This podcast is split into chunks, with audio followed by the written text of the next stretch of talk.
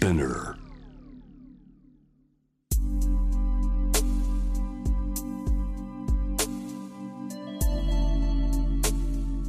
眠らない街六本木。高層ビルの一室に現れる深夜の保健室。重たいドアの向こう側。ここでは誰もが飾らない言葉で語り始める。心の声を聞き出す。特別な聴診器を持って迎えるのは酒と涙と哀愁をこよなく愛するイラストレーターの田中美咲。恋仕事家族そして性のこと。一人一人で違う体と心のカルテ。J-WAVE ミッドナイトチャイム。ようこそ深夜の保健室へ。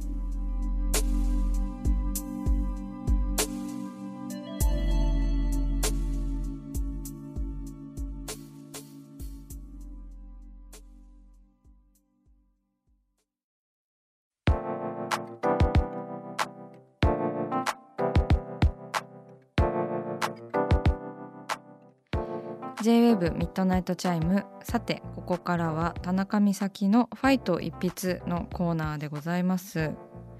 えー番組に寄せられたあのお悩みメールなんかに私がイラストでお答えするコーナーです。早速一丁やりますか。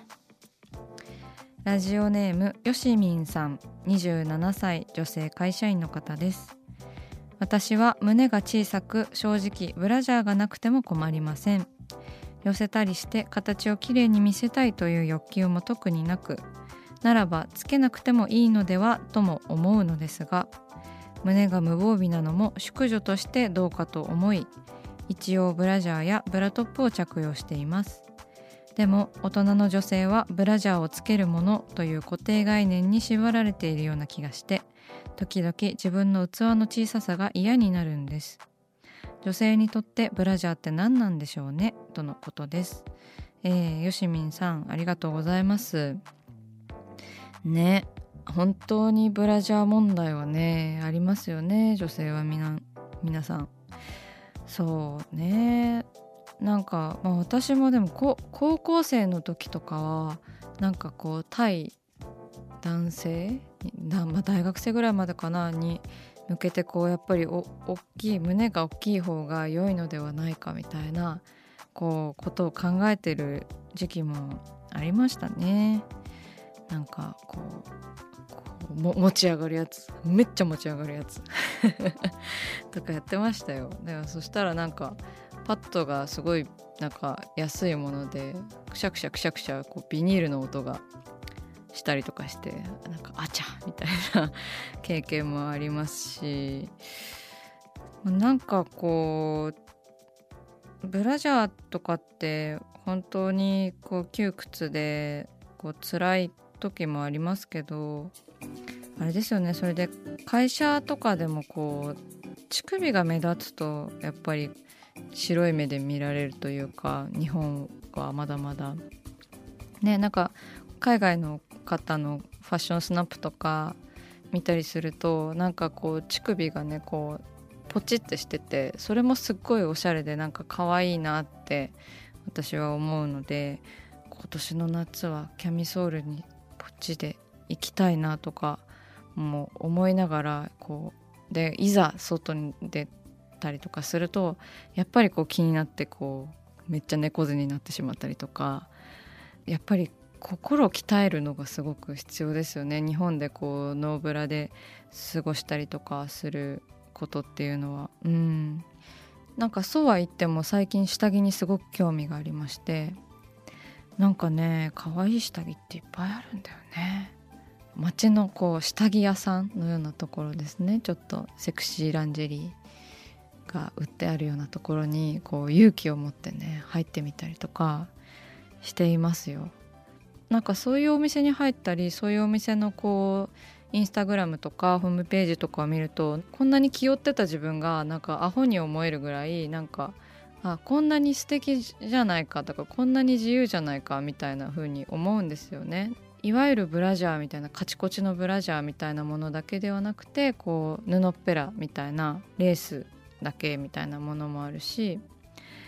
なのでこう自分を上げるためのこう下着みたいなものがつけられたらいいですよね。よしみんさんも自分に合う。うん。ということなのでなんかそうイラストでねお答えしなくちゃいけない。でも本当にこう大切な問題だと思っております。どうしようかな。あのじゃあ胸が小さい人。うーん。じゃあ最近私が買ったボディースーツを私もまああのそんなに胸が大きい方ではないのででもそれもすごい可愛いんですよね。なんかこうやっぱりそれぞれの形に似合う下着とかがあるので楽しんで選べたらいいですよね。周りの目っていうよりかはこう自分の目っていう感じで。じゃあちょっとなんかこう胸が痩せている人が着たら可愛いんじゃないかなみたいな最近私が買ったボディスーツをじゃあ女の子に着せてみましょう。自分が買った下着っていうと結構なんか気色悪いから髪型とかはじゃあ自分にちょっと遠い遠い感じのオーブの子にしますね。私もこう自分の絵に下着姿の女の子とかが最近まあ、凝った下着みたいな感じが増えてきてると思うんですけどそれはもう完全になんかこう私生活の感じ出てますよね。どんなだったかしら。なんかそう本当になんか胸の大きい小さいとかってこういろんな人が悩んでますよね。大きい小さいにもなんかどっちでも悩んでる人がすごい周りにもたくさんいるなという印象です。でもなんか誰かのために悩んでるんだったらもうそそれはやめたいですよね。なんか恋人が大きい方が好きでとか。とかあったらその男はマジで。そうじゃねえだろって言いたいですけど。なんかね一見形がちょっとスクール水着のようなというか首が詰まっていて何て言ったらいいんだろうこういうのって。ホルターネックみたいな感じのあの首に紐がついていてそれでこう背中が開いているタイプの下着でしてとってもねそのあの昔のチャーリー・ゼンジェルでキャメロン・ディアスが着ているタンクトップみたいな なんか私の大好きな形なんですけど肩がこう大きく見えるような感じの形ですね。でベルベットとレースの素材になっております。そうだからお気に入りのなんか下着とかをこうよしみんさんが見つけていけたらいいかなと思います。そのなんか一応社会的につけるけどなんか固定概念じゃないみたいなそのすごい立ち止まって考えていてなんか偉いなって思うんですけどこうもっともっと自分のこう特徴とか個性に目を向けて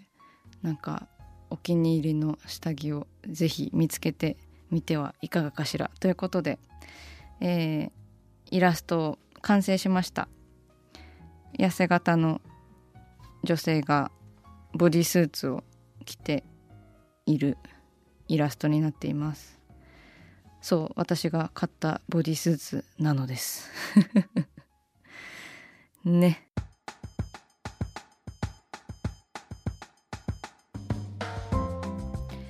さあ始まりました。田中美咲の六畳一間寄せてみました、えー、大勢の目に触れたものから人知れずこっそり楽しまれたものまでイラストレーター田中美咲の作品を作者自ら紹介していくコーナーです。今夜もこの時間は番組スタッフと一緒にお送りします。よろしくお願いします、よろしくお願いします。こんばんは。こんばんははい、えー、今回はですね、はい、えー、リスナーの方から届いたメールをご紹介したいと思います。ちょっと美咲先生に聞いてみたいという質問が来てます、はい、ちょっとこれ読んでいただいていいですか？はいいきます。先生 先生。先生。先生。えー、いきます。ラジオネーム梅干しおにぎりさん34歳女性の方です美咲さんはどこで何をしている時にアイデアが浮かんできますか？またお家で作業することが多いこのご時世。お家の中のパワースポットのような場所はありますか？私は家でささやかな創作活動を行っているのですがどうしても気が散ってしまい他のことに手をつけてはハッと作業に戻るという負のサイクルに陥ることが増えてきてしまいました。そこで最近は一気に仕上げようとせず短時間に区切って進めたり朝のゴールデンタイムを活用してなんとかバランスをとっているのですがしんどいなと思う日もあります。目崎さん流の集中用ルーティンなどがあればそちらも教えていただけると嬉しいです。とのことです。はい。梅干しおにぎりさんありがとうございます。ねえ。いやでも他のことに手をつけてハッとして作業に戻るとかめちゃめちゃ偉くないですか、うん。うん、気づくだけでも偉い。ねそそんななんかそんなにちゃんとできていないが私はみたいな感じですけど。あどうですか美咲さん？私は本当にあのファって浮かんだらバーってずっと書いてなんかその日に完成するみたいなことが、うん多い気がしますね。なんかあんまりこうそこそこなでっかい作品とかまあ枚数にもよるんですけどなんかあんまりこう結構勢いで完成させるタイプですね。うん、ルーティン？ねでもなんかその朝の時間を活用してとかそういうことは本当全く全くできないタイプ全く。ですね。はい。どちらかというと夜型のイメージですよねやっぱり美咲さん。そうですね。夜型ですね。じゃあ仕事っていうふうにこう切り替えるそのスイッチのところっていうんですかね、うんうん、それがやっぱりこの梅干しおにぎりさんもやっぱ気が散ってしまったり、はい、どうしあと気づいて作業に戻ったり、ね、そうですね、うんなんかでも私気が散ることもすごい作業の中の一つだと思っていて、うん、なんかその時したいことをするみたいなその時したいことのことを考えるとかもうほんとお腹が減ってたら私食べ物の絵とか描いて いたりとかしてなんかそれもそれじゃないですか。それも結構仕事につながったりとかまあ洗い物多いな今日は。なんか朝から洗い物ばっかりしてるわとかもう洗濯もめっちゃ多いわみたいな、うん、うんざり。でも朝から頑張ってるけどなんかとかそういうなんかしょうもないことを考えてもうやもうやだとかも結局こう絵に描いたりするのでなんかそういうところをこうどちらかというとこう見逃さないようにするっていうのがあのアイディアのこう種みたいな。どうしてなんかその仕事の時にそれが浮かぶのかとかはわからないんですけどなんか脳の仕組みみたいな感じだから、うん、自分ではこうわからないんですけどなんかやっぱりこう自分のこう日常とか自分の気持ちを尊重するようにこうストックに頭の中のストックに貯めているっていうところはあります。だから梅干しおにぎりさんがこう他のことに手をつけていることも全然悪いことじゃなくてハッとして作業に戻ったり私もすごくありますよ。あとはあれですかね。パワースポット、うん、家の中に、うん、ありますか？リビングかもしれないです。あのまあ私東京では友達と一緒に暮らしているんですけどなんかこう友達がその他の作業をパソコンでカタカタしていて私がこう向かいで絵描いてるとかそういう時間もすごい大切ですしやっぱ人と会話する場所みたいなのはすごいパワースポットのような気がします。まあ人を描くことが多いので普通にあのファッション誌とか写真集とか、うん、なんか何にも出てこねえって日もめっちゃあるんですよ。何にも浮かばねえみたいな、まあまあそういう日もそういう日で大事なんですよ。うん。そういう日はもう全然切り替えて他のことを全く違うことまあ掃除してみたりとか煮物をコトコト作ってみたりとかそういう全く違うことをしている時の方がなんか浮かぶ気はします。出そうと思ってこう出せたらいいんですけどね。課題ですね私はこれも。やっぱ家で仕事してる人はもう、はい、永遠にこの問題をこう、うん、ねお付き合いしながらっていう感じですかね。そうですね。こう気持ちの切り替えですよね。あとはなんかこうやれって言われてこうやってる感があんまりないじゃないですか、うん、なんかこう上司の目とかこう同僚の目とかがない分。だから切り替えがとっても難しいですよね普通にでもやっぱりこう私は生活もすごく大切にしているのでうーん時間帯。まあ本当になんか気持ちに正直にこう動くのが私にとっては割となんか集中できるルーティンなのかなというふうに思うんですけどなので何にでもこう負のサイクルと思わなくて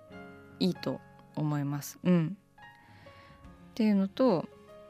あと気持ちの切り替えなのかなっていうふうには思います。あのルーティンとかよりはこう悩んで悩んでこうほにゃほにゃほにゃほにゃしてなんか全然うまくいかないもうダメだってなった時に一っ風呂浴びるとかもう諦めて寝るとかそういうこう逃げ道みたいなのを作るとその後集中できるような気はします。なんかすいません本当全然なんか私のこう仕事ぶりはアスリートのそれとかとはなんかまるで別物なのでルーティンとか本当ないんですよね。ある人はあるのかな？なんか逆に聞いてみたいなっていう気持ちはあります。はい。なんかこう何のお仕事でもいいんでなんかルーティンある人はちょっと教えていただきたいなと思います。